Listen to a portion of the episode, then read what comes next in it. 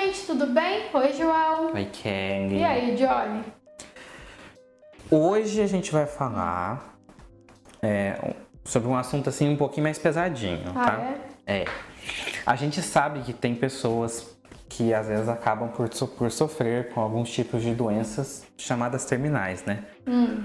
Então, e a gente sabe que isso afeta muito o psicológico. Sim. Né? Dessas pessoas. A gente já viu filmes sobre isso, já viu um monte de coisa.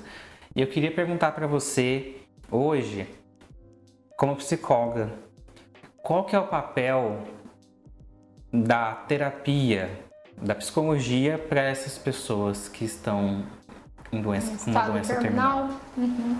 Tá, ó, sempre é bom lembrar, né, que eu vou, fal eu vou falar de modo geral, não é uma, uma especialidade minha, por exemplo.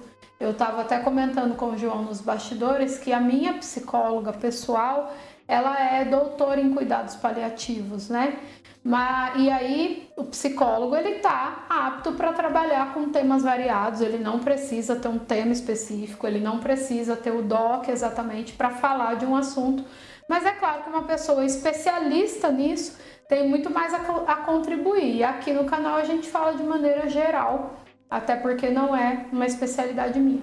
Mas assim, João, tem várias coisas aí. Por exemplo, o que, que acontece com as pessoas em doença terminal? E nem precisa ir tão longe, viu, João? Eu já escutei de alguns pacientes meus aqui em meia idade falando assim: ai, mas você ia a domicílio atender idoso, pra quê?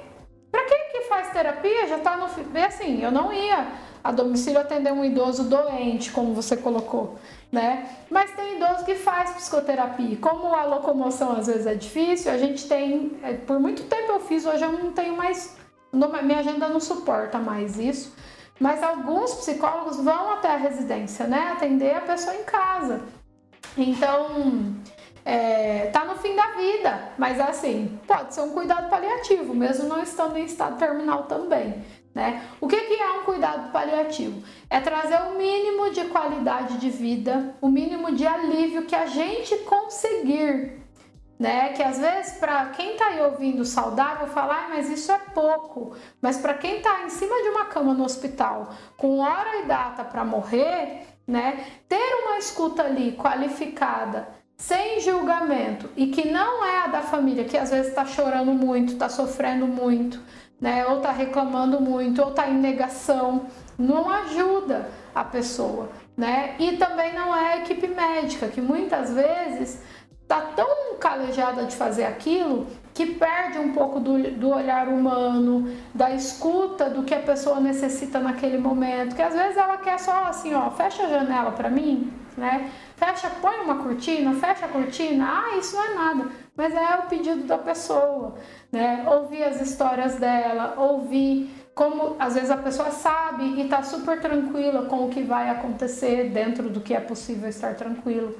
Né? Então, assim, a ideia dos, dos, cuidados paliativos, João, é trazer o que for possível de conforto no tempo que essa pessoa ainda tem né? E dentro do que o médico diz que essa pessoa pode fazer. Então, se ela não pode mais levantar, se ela já está ali na cama todo o tempo, mas tem a visita do psicólogo, ela sabe que naquele momento a gente vai ouvir. Se for uma pessoa que está conseguindo falar, a gente vai conversar. Se for uma pessoa que não está conseguindo falar, a gente pode trabalhar com outros estímulos. Né? Então, assim, a, o, trazer conforto é sempre trazer conforto. É importante também lembrar que em casos de pessoas com doenças terminais, a família precisa de muita ajuda psicológica, por mais que a família pense que não precisa, né? Ah, eu tô bem, é ele que tá ruim. Mas a família precisa, porque às vezes as falas dos familiares perto da, da, da pessoa que está doente pode piorar o sofrimento que a pessoa já tem, né? Piorar o, ou se começa a ficar muito desestabilizado perto da pessoa, chorar muito, não aceitar, ficar com raiva. Isso não ajuda o doente, né? Às vezes a família não consegue dar a escuta qualificada que precisa, acaba tecendo alguns comentários que pioram a situação. Então, assim, a gente consegue ajudar de várias maneiras e lembrar sempre que o psicólogo, nessa hora, o olhar dele é diferente do olhar do médico, que é diferente do olhar da, da, da equipe de enfermagem, e que também é diferente da, da do olhar da família. Né? É um olhar que está ali único e exclusivamente para aquele sujeito. Não importa se ele vai ficar no mundo mais um dia, mais alguns meses, o psicólogo está ali, está disponível e, e, com uma escuta qualificada para ajudar né, e intervir no que for preciso. Mas é trazer o mínimo de conforto. Então, era isso que eu ia perguntar. Hum. É, a questão da família, né? Também precisar de atendimento e não só a pessoa, Sim. né? Que está em estado terminal. E, e assim, é, tem que ser um psicólogo para atender o paciente, outro para atender a família, ou pode ser o mesmo? Como é que funciona? Olha, se às vezes o hospital, dependendo do que ele trata, por exemplo, é comum um hospital de oncologia ter um psicólogo na equipe, né? Precisa ter.